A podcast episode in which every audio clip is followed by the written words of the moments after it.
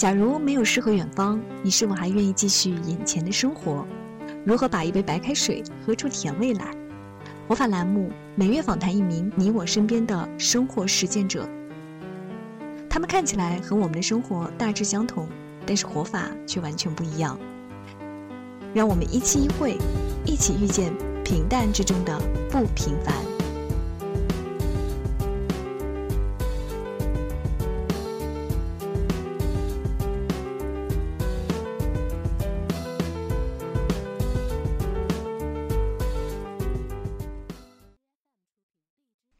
活法栏目的第二期，那今天给你介绍了一个呢，是嗯做当地游的这样一个达人。怎么讲呢？就是如果你来到南京，你想去逛有些地方，想请一个这个文博达人给你介绍一下历史掌故的知识，那你其实可以去找他啊。他的名字叫韩超。那我认识他是参加了火急旅行所组织的一个由下关、天妃宫，然后中山码头。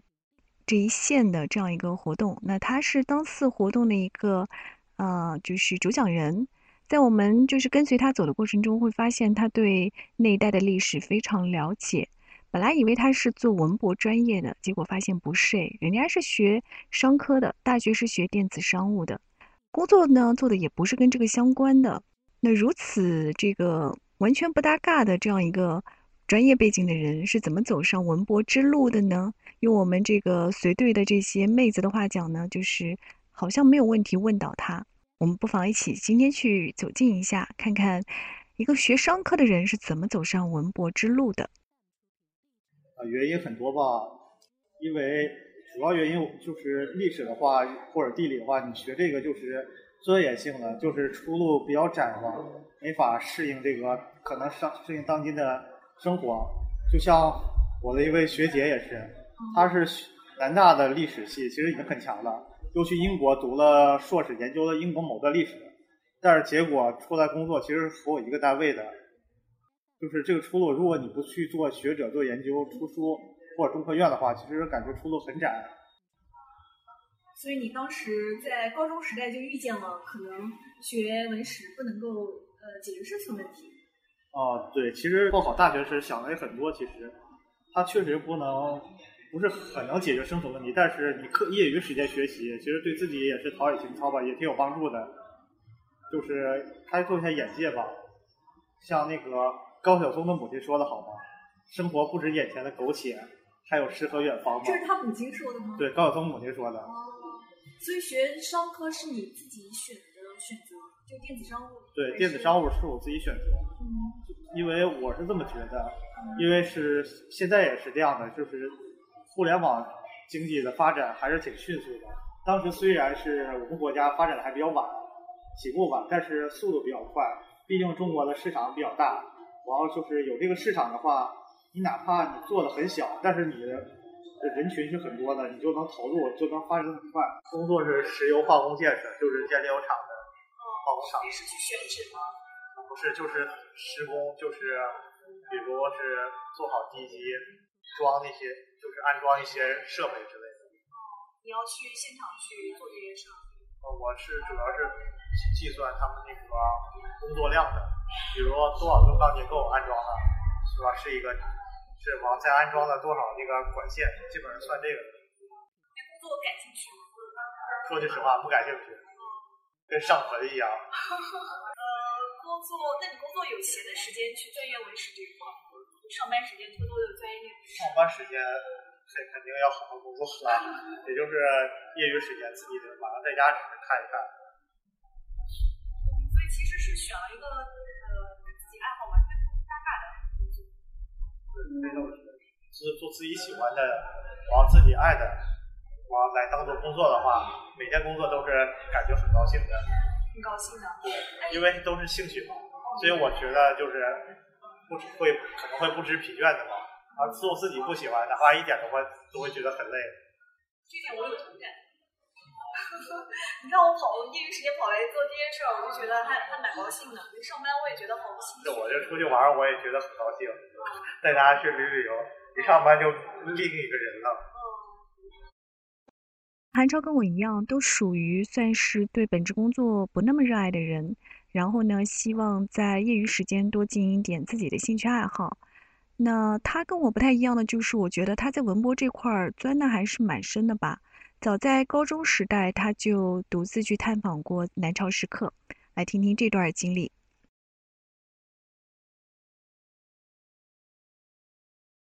对的，不太清楚那边是是不是有这个时刻。因为当时知道是当时有那边有个地方叫十月村，当时是毛主席来的，所以人们为了纪念毛主席，在那边立了一个毛主席像，现在都有。哦，那块儿也是比较著名的十月村人民公社，而十月村人民公社的对面就是辟有一个辟邪，它那个辟邪比较著名，是因为南京市的市徽就是以它为原型建的，还有邮票，就哪就国外邮票就作为中国的象征，也是那个印刷到全世界了。嗯，你是什么时候第一次去呢？第一次去其实很小，小学时就路过过，其实，因为它是到栖霞山的那条路上就能看到很多。嗯。真正去我我也不太记记住了，但是去的次数很多。自己一个人去吗？对，因为有公交车嘛。我周边也是，其实也是做了很多计划嘛。周边的话，大概东郊时刻，尤其是栖霞甘家巷一带的话，大概五六五到六个吧。我就是自己正好是从一个地方下车之后一直走，或者坐那个当地的那个交通小小小三轮车过去的。那听上去好像是高中时代就干的，初高中时代。差不多这样，具体还记不清了。那会儿有喊想过喊同学，哎，和大哥伴一块儿去吗？就自己一个人这样就去啊，怎么说呢？因为每个人想法其实不一样吧。就是当时大学时期吧，或者高中时期，大家就玩电脑游戏比较多。所以说真正去的很少，所以我也没怎么喊，因为了解这方面的人确实也很少。因为很多人的眼里看，不就是几块破石头嘛，其实也没什么好看的，也没什么艺术价值。其实，嗯，会有孤独的感觉吗？觉得周围找不到什么跟我志同道合的人？啊，也可以这么说吧。其实，嗯，那你第一次一个人去那看的时候是什么感觉啊？记得吗？其实我觉得当时去的时候，觉得周边挺荒凉的。因为一些石刻吧散落在农田里，有的其实已经被水淹了一些，受受了一些损害，再加上那个自然一些灾害吧可能，而且那个石刻保存的并不是很完好，就是石刻上面都是一些有的都有一些裂痕，都感觉都要碎了，都要损坏一样。嗯，然后你当时是觉得需要去找人保护吗？对，当时想的就是保护，但是。自己还是势单力薄吧，也就是网上呼吁一下吧。其实那会儿怎么在网上呼吁？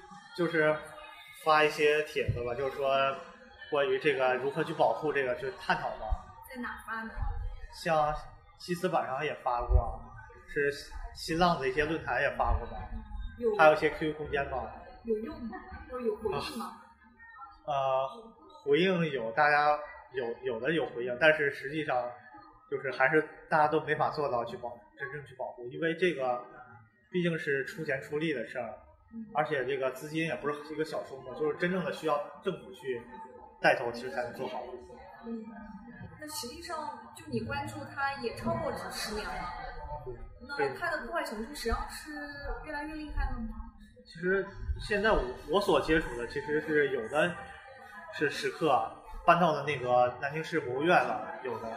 或者一些小型展览馆，但是我觉得这个方法还是不太好，因为你离开了原地的话，相关的历史价值可能就少了很多。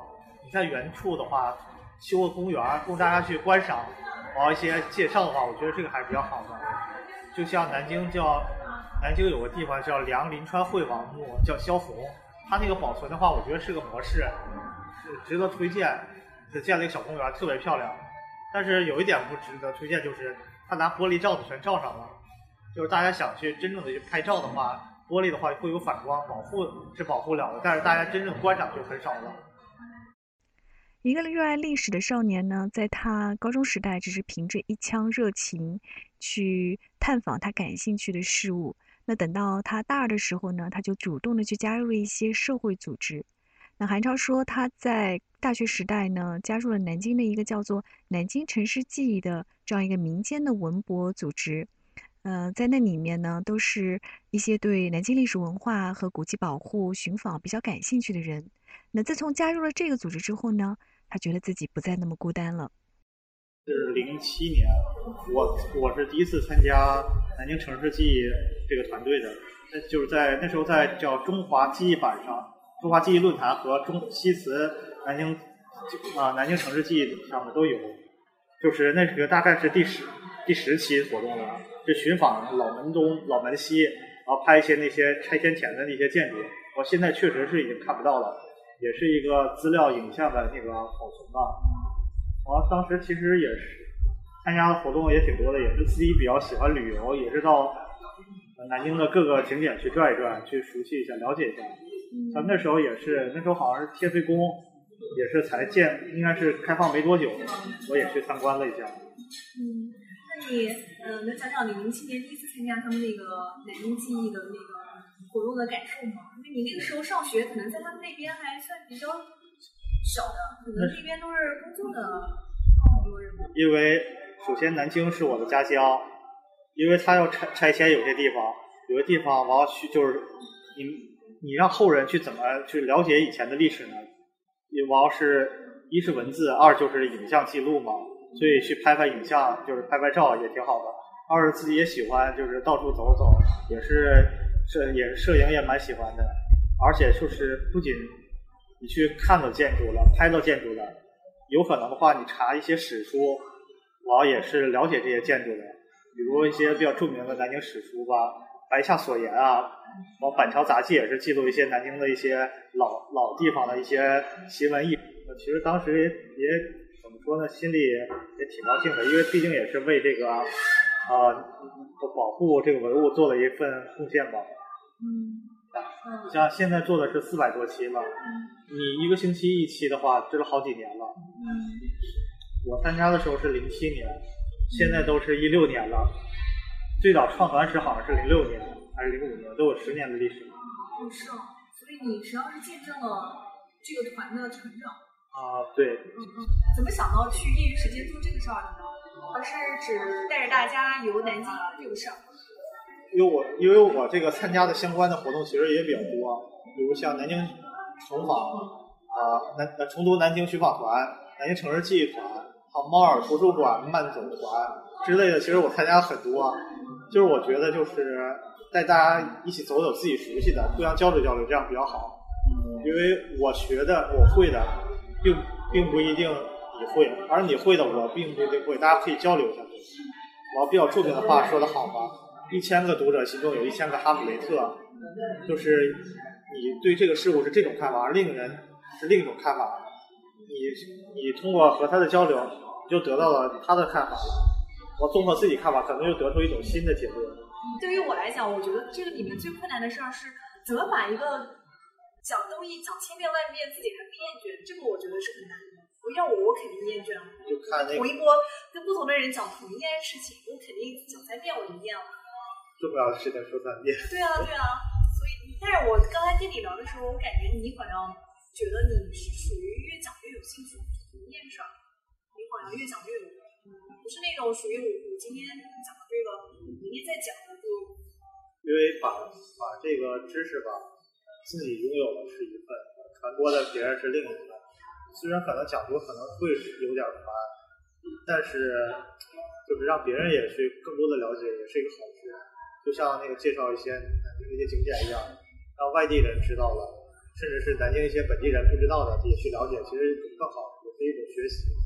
如果是外地人呢，想到南京，然后去一些有意思但是人又不太多的地方，你会推荐他们去哪？比如大家都知道的什么玄武湖、中山陵我我我我觉得就是了解这个城市吧，就是可以先去了解它的民俗，先去那个。该西故居看看，该西故居嘛，就是该西这个人以前住的房子，就是现在都是修的九九年，我也很著名。像他的好多亲戚，像拍蜗居的海清也是他的后人之一。像严凤英，一个京剧黄梅时期大师也是。正好在里边也有好多南京的民俗介绍，比如像一些双女坟的传说，什么高淳的一些什么叫什么什么舞。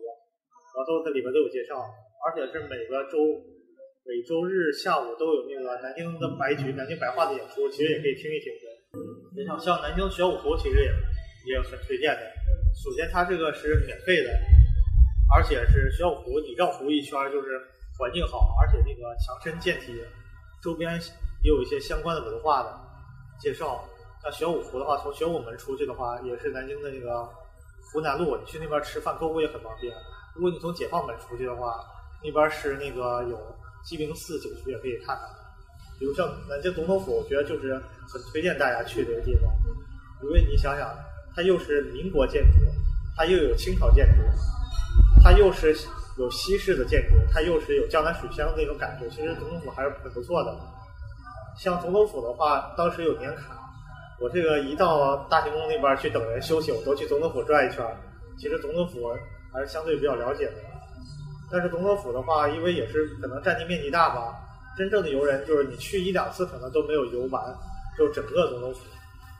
你能给大家介绍一下，就是你接触和学习文史的方式吗？或者说是什么机缘和什么方法让你比一般人？在这方面的积累会深一点。我这个学习的话，应该是我从小吧，呃，我父亲就喜欢，就是看书。我家里书比较多，有时候我也会翻翻。像我小学的时候，就是读那些比较简单的通俗版的这个《上下五千年》，还有就是带漫画版的那个《三国志演义》，就从小学就慢慢去了解这个，就是慢慢的去入手。其实这个读历史的话，就跟看故事书一样，就是有人物、时间、地点，其实也是很容易记的。就像你比如每天干的事，你可能也能记住几件。其实历史就是这样的，你你每天现在做的这些事情，也将会成为历史。然后关于学习方法这方面吧，我觉得还是就是读书吧，怎么说呢？多读点，读书百遍，其义自现嘛。呃，有个节目其实也不错的，是袁腾飞的叫《原游》，因为你边旅游边去了解历史，这样更能加深印象，比你干干的读书还是更有帮助的。还有一个节目，其实可以推荐大家看一下，叫《老舍一说》。是什么？老沈一说。老沈一说。对。是电视还是？就是和音呃视视频也有。是谁说的？叫沈永鹏，他这个就告诉我们，就是历史吧，你就要大胆的猜测，合理的去推敲这个，才能。得出可能最接近历史，但不一定是历史这个真相的事情。嗯，那我们很多人，嗯，文史好像有的时候历史上的事儿总是记不住，但是感觉你都能记住，有什么秘诀跟大家分享一下？记住那些难记的年代、人名以及他们之间的关系。哦，年年代我是这么记的，我是记几个主要的年代，再根据不同的事，这个年代上加减乘除。这么算出来的，比如是鸦片战争吧，这个比较厉比较著名，是一八四零年打的。那要是主要是你记南京条约怎么签订的话，你就加两年，两年后打完战了，然后就是这么成功的，基本上这么记的。比如像比较著名的那个呃中华民国成立吧，是一九一二年一月一日，是孙中山成这个宣布成为那个中华民国临时大总统，但是。真正他们的国庆日的话，中华民国国庆日就是双十节，是在前一年的十月十号。这么记的话，就稍微容易点。根据一个主要的那个时间段，再推其他的时间段。嗯，相当于定一个地标，定一个你自己历史长河中的地标，然后去寻找前后事件。对，差不多是这样的。人名啊什么的。人名的话，这个就是。那自己的积累了，其实多读多读书啊，了解这个人的相关事情多了，可能这个人名印象深了就记住。讲讲你们是怎么去看展的？因为我们啊，想想我们这种文史盲或者说博物馆盲去看展，就是首先看有没有人给我讲，如果没人给我讲呢，那我就去，我就没有耐心去看字的，我看哪个物品比较吸引我眼睛，我就去看看，大致看一看浮光锐。其实我觉得没有一个对这个展有深刻的认识。那你们，你们之前你们会去怎么看展？你们一般是怎么？像比如像南京市博物院的话，展品是很多的。比如像你要看历史展的话，你稍稍微要懂一些历史的相关知识，知道一些朝代的一个排序。我因为在上面会写一些朝代和那个年份，你对比一下，就能知道它属于哪段历史，当时的历史大概发生哪件事情，哦，所以为什么会产出这个文物，还是有一定原因的。就像那个铜钱，铜钱是最早现使用的铜钱是贝壳，到秦朝的时期统一货币嘛，车同轨书同文，货币统一，采用的那种那个铜钱制，中间能穿的，为什么它能保留下来呢？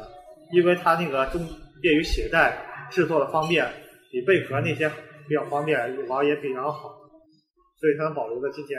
所以一个历史的文物，它如何能保留，如何能产出和这个，也是根据一个时效性、历史性的原因。完，你看历史馆的话，确实是跟相关历史有关系。你熟悉这段历史的话，多看看一些相关历史的一些东西，当时有哪些物件。你再去那个历史博物馆中看一下，对比一下，其实就能很深刻的体会到了。比如你看那个比较著名节目叫鉴宝节目，上面会介绍哪这个东西是哪个哪个朝代的。当时你要去历史馆的话，你看那个历史馆看久了，你其实鉴宝节目你也能猜出来大概是哪个年份的，其实对自己也是很有帮助的。像我比较看展的话，尤其是历史馆的话，看一些人物雕像展，因为每个人物雕像的时时代都不一样，出土的文物。比如像唐朝这些唐隋唐时期出土的文物吧，你往你能看到一个比较特别的，就是说胡人，也就是说今天的外国人，我样子比较多，因为就说明了什么？当时唐朝对外交流比较深，就像去西安城，西安城的内城的外边也是会有几个那个胡人的雕像，就说明当时那个大唐帝国对外交流比较深。而你要换到其他朝代，其实又铜像或者是雕像的话，又是另一种样子。嗯。也是他的那个铜像人物，完所反映出来的当时的一些衣着，还有他那个比如用的一些器皿，也是能体现出来的。比尔盖茨曾经说过，在你感兴趣的事物上面，一定存在你人生的秘密。那我不太知道人生的秘密和你的兴趣爱好是不是有一定的正相关，但是我相信，如果你对一个事物保留长久的一个兴趣。然后长期的经营其中，它一定会影响你的思维方式，甚至是你的一个应急的一个反应的态度吧。比如一个历史文博爱好者，他在迷路时候的状态呢，可能跟我们一般人是不太一样的。来听一听这方面有趣的事儿。有一次，其实我是在江苏路一个叫一个地方培训学习，我学，其实当时对那个当那一带也不是很了解。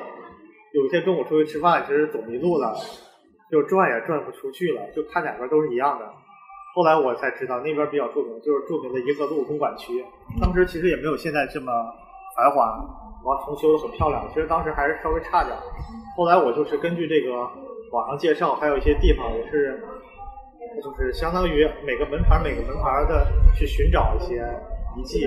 比如像颐和路六号、八号是那个是那个阎锡山的故居。我也看了看，像比较著名的宁海路五号是马歇尔公馆，完还也是曾经很多人住过的，周边还是很有历史的。因为你想想，我第一次去是其实是误打误撞的，只是因为迷路绕不出去才知道的。但是我后来了解到这块是这么出名，所以说感觉还是不一样的。是你回去之后去查的吗？对，我回去之后查的。回去之后查，然后再。再又有后来又去看，对，后来就去看了，对，就重新是周边路，比如呃周边路什么颐和路、骆家路啊，什么西康路这等等五一路、赤壁路，周边是去整个去寻访了一遍。嗯，寻访了一遍都有哪些收获？寻访其实，呃，怎么说呢？他那个以前都是军区管的，完后来是分到有的也成了个人的了。有的时候他会开门，会让你就是可能看到里面的建筑。看不到的话就是门锁的，顶多看到那个楼的高处，所以说其实也就是顶多有的知道这块地方是某某名人住过的，但是他楼是什么样子却不知道。比较著名的那块，比如像是西康宾馆，以前是中国驻啊美国驻中国的大使馆，里边现在基本都开放了，就是你能去里面参观一下，就知道以前美国大使馆在南京是什么样子的。嗯。其实我挺惭愧的，你知道吗？因为我上班的地方离那儿很近。我中午有以前我刚去上班的时候，我经常在那个附近逛。但我主要是看外观，没有你这种钻研精神。因为现在搞了一个那个宾馆，就是一个好像学有学院好对对对对对。但是好像就是交钱能进去看，但是都是后修的，就没有意义了，我觉得。你觉得西方宾馆还是很值得看的？西方宾馆值得看，因为首先你能近距离的进到里面去看，不像有的是门是关上的。嗯而西方宾馆确实保存的还是比较好的，嗯，有一些真的是老的，就民国时期的那些石刻还还留在那儿的。石刻啊，要不是就是怎么说呢，就是用石雕出来的东西完再保存上来的。但是就是外观的话，基本上和那个老照片的是一样的，还有一些比较著名的一些地方。但是里边的话，装饰装潢确实不一样的。现在好像是个政府接待的用的地方，经常好像有人去里边吃饭开会，好像是。当你就是对照老照片的时候，看的那个今天的景色，再这么一对照，其实感觉还是还是不一样的。虽然那个时光久了，物是人非了，但是它的那个建筑还是能保存下来，其实很不错的。嗯，平常的一件事儿，就是看历史看多了，会不会腹黑一些？你觉得？这个其实看你怎么看吧，以史为镜嘛，可以就是能那个知兴替嘛，就是能了解一下，就是以后的话，国家的政策就不不去用这些就是失败的例子就人好，就是人呢也是这样的，但是可能会稍微受一些影响的一些关于一些计谋的原因，比如草的实实证，就是现在比如采取什么什么政策，可能以前也采用过类类似政策，效果如何，其实你能间接的能感受到这次政策就是实施程度啊，就是效果会怎么样。嗯，就是会不由自主的，在今天发生的事情中，会不由自主的去想历史上曾经有过类似的事情啊。，对，就像说那个以前就是北宋改革代表的王安石嘛，当时采用了很多那个政策，经济政策嘛。其实当时看的话，也其实当时的那个效果其实并不是很好。但是从现在眼光看吧，就是另一种，就王安石已经成为这个具有现代这个经济学这思想的一个人。王安石和南京关系也，也就是也很有渊源吧。嗯在那个南京那个后宰门清溪路那边也有他的故居，叫半山园。哦，我去过的后半山园后宰门那边。对，里边不让进吧？我其实没有在意，因为我知道那是个小区，但是我并不，我在一个海，好像是一个军事院校里，好像是。但是感觉你的兴趣爱好其实特别广，就是今天可能对这个感兴趣，今天我对南昌石刻感兴趣，明天我可能对南京白话感兴趣，后天我可能就要去看我的足球了。然后就是说，你你觉得你你有一个专注恒定的一个领域吗？其实都是我的热爱，没有一个会放弃的，我不忘初心 真的。啊。但你你就是摊子和饼铺的这么大，你你能顾得过来吗？就是都去了解，都去都都去，就是尽可能的去做吧。像那个南京城市记忆这个方面，都这么多年都过去了。南京白举的话，从就是从一一年、一二年的话到现在，其实也有很多年了，确实是一直在坚持。怎么个坚持法？就是我就是他们每有时候出的一些新戏或者一些演演出，我也去看，就是拍一些视频、照片去，像个影像一样保留下来吧。嗯，发到网上去。呃，对，传到网上。那听起来，其实你并不打算在文史方面做一个很专业的那种。对，因为已经有这些专专业的，我就算我自己做，我做的也不是很专业，其实，所以我觉得就是横向发展，做的比较广了。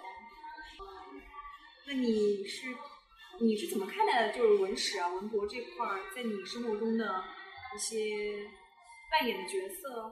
虽然就是实际上这方面的话，用用的不是很多，但是嘛，自己学习也是对自己的一个提高吧。其实，知识是一步一步积累的，而并不并不是就是一下子就成功的啊。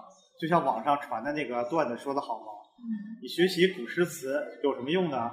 长大后学习的和不学习的可能是两种不同的境界。嗯你看，当你看到长江的时候，不学习、不了解这方面的会说：“哎呀，这水真长啊。”当你学习了之后，会运用的就是“无边落木萧萧下，不尽长江滚滚来”。看到一个朝朝啊晚霞的美景的时候，可能你不学习这个古诗词，不了解的话，会想：“哎呀，这个景色真美啊！”但你熟悉的话，你用古诗词就不一样了。落霞与孤鹜齐飞，秋水共长天一色，就形容的很好。比如像学习历史、地理嘛，你去到一个地方，你就是了解这个地方的一些风土人情，我要了解这个地方是这个，比如这个地名是怎么来的，就发生什么相关事情。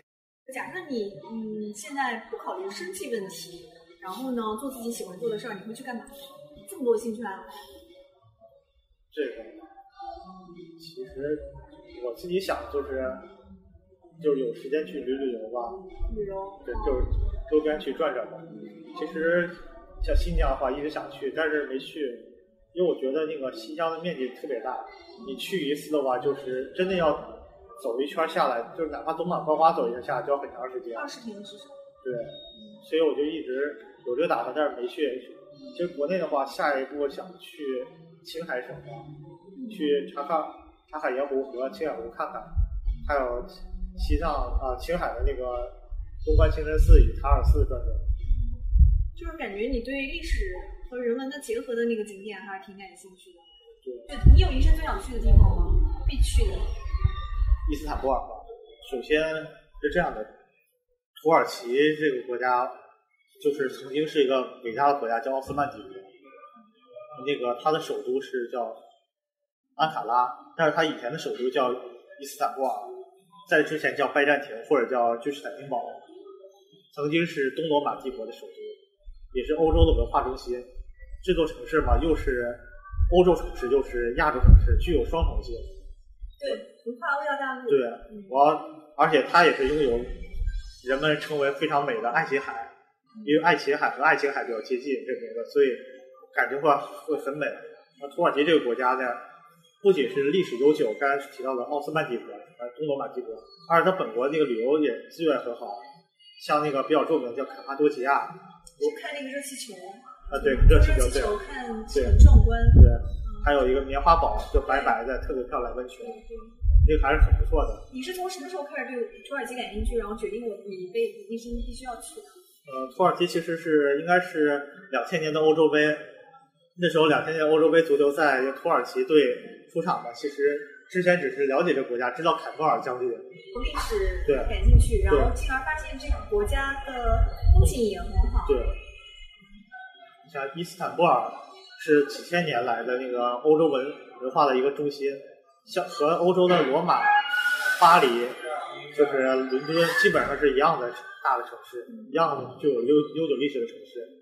我对这个国家有印象，是因为我听过一个去过的人讲，他说那边的早上，如果你醒来，你是被那个诵经的声音给叫醒的，因为那个那个地方好像每天早上都会诵经啊，干嘛的，所以我觉得这个体验蛮特别的。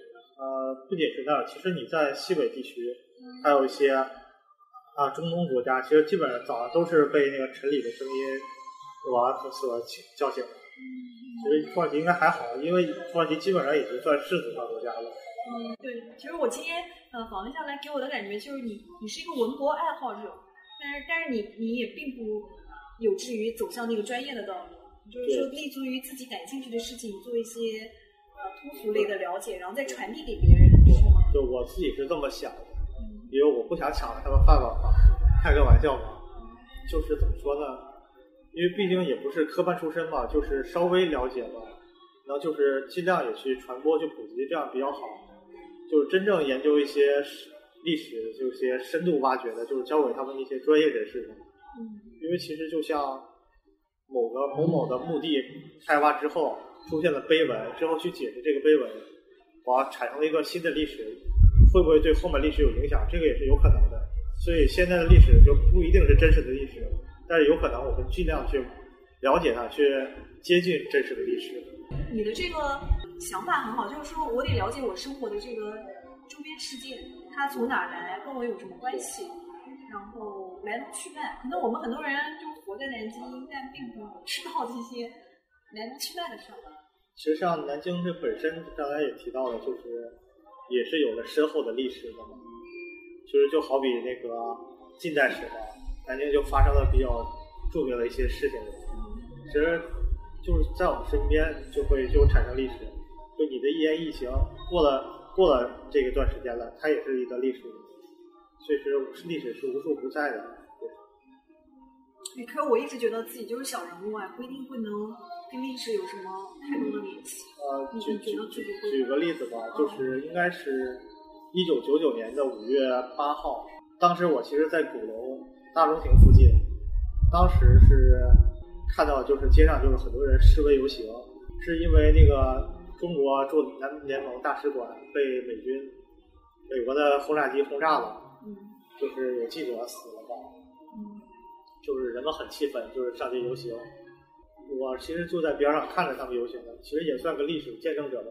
嗯所以历史就在我们身边。可能你，我觉得你是属于有历史责任感那种。就是假设我当时也看了南斯拉夫的那个，我也在旁边看有，我好像也看了，就钓鱼岛事件的时候，不是也有很多人上街去抗那个反日干嘛的，或者做一些过激事件，我们你也作为旁观者看到。但是看的时候，我我不觉得我见证历史，这个就是我我是把它当新闻看。呃，可能是你这个专业原因吧，当新闻。大南斯拉夫大使馆，其实这个事情还是蛮严重的。其实后来中国也是利用这个事情，就是让美国做出了很多那个妥协。其实，嗯，对啊，我们见证的只是民众的历史啊，但是历史真实发生的事情，比如美国是不是故意的、蓄意的去轰炸，这个我们不知道。这个核心的内幕这个。就是用国际通用的话，应该是档案应该是五十年后才能解密的。嗯，但是怎么说呢？历史是人民创造的，所以说嘛，没有没有人民嘛，这也是没有历史的。历史是人民创造的。那这句话一说呢，就立刻增加了我们这个访问的逼格啊！我在想，活法栏目对于普通人生活方式选择的记录，算不算也是一个在历史中的记录呢？也希望韩超他在工作之外，对于他业余生活兴趣的这样一个经营，从而形成专场呢，这样一种方式能够给你启发。那也欢迎你关注我的公众微信号“写字说话和生活”。在那里呢，会有我对这次采访的一个手记，也期待下一次我们活法栏目的再相会。